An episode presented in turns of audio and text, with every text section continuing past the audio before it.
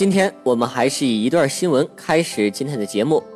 今天下午四点，马蓉诉王宝强名誉侵权案开庭，律师张启怀之前披露了王宝强公开离婚案的一些内幕。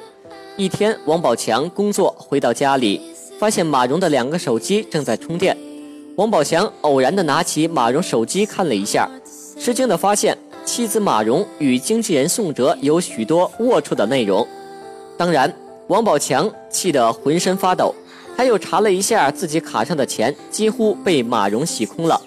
于是王宝强很快的请到了张启怀律师介入他的离婚案。今天我们就来聊一聊手机隐私这个话题。在生活中，总会有一些人经常喜欢问别人借手机玩，这个时候如果不借，就显得你小气；借了又怕对方乱翻你手机，发现你的隐私。这个时候到底该怎么办呢？其实只需要简单的几步，就不需要如此纠结了。保护手机隐私最简单的就是给手机上一把锁。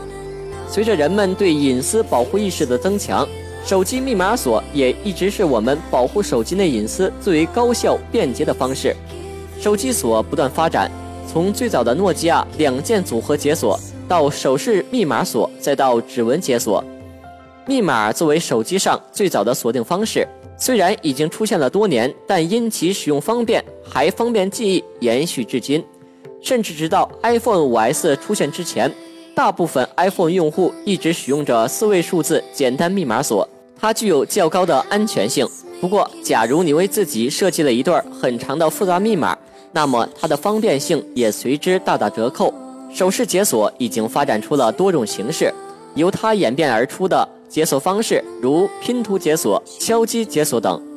安卓机型上的手势锁通常会采取三乘三方形矩阵的形式出现，用户通过将手指依次滑动到事先设定好的触点上完成解锁。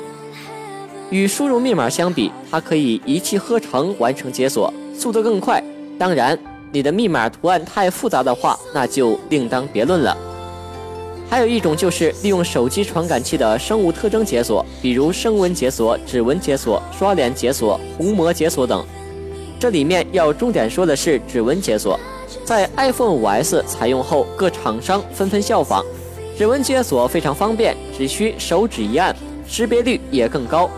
除了手上有油渍或水渍不能用外，几乎能在任何环境使用。现在不少安卓系统也有自家的定制系统了，比如说小米可以单独设置通讯录、短信、照片密码，在一定程度上也避免了别人玩自己手机翻弄隐私的尴尬。另外，导致手机隐私泄露的就是一些有技术的黑客了。不过，黑客是不会轻易盗取平常人的信息的，因为他们付出的成本的代价要远比我们信息的价值高得多。节目的最后还是要说一句。看好自己的老婆，别动别人的老婆；看好自己的密码，别动别人的密码。如果你老老实实的，即使手机隐私被泄露了，那么也没有太大的问题。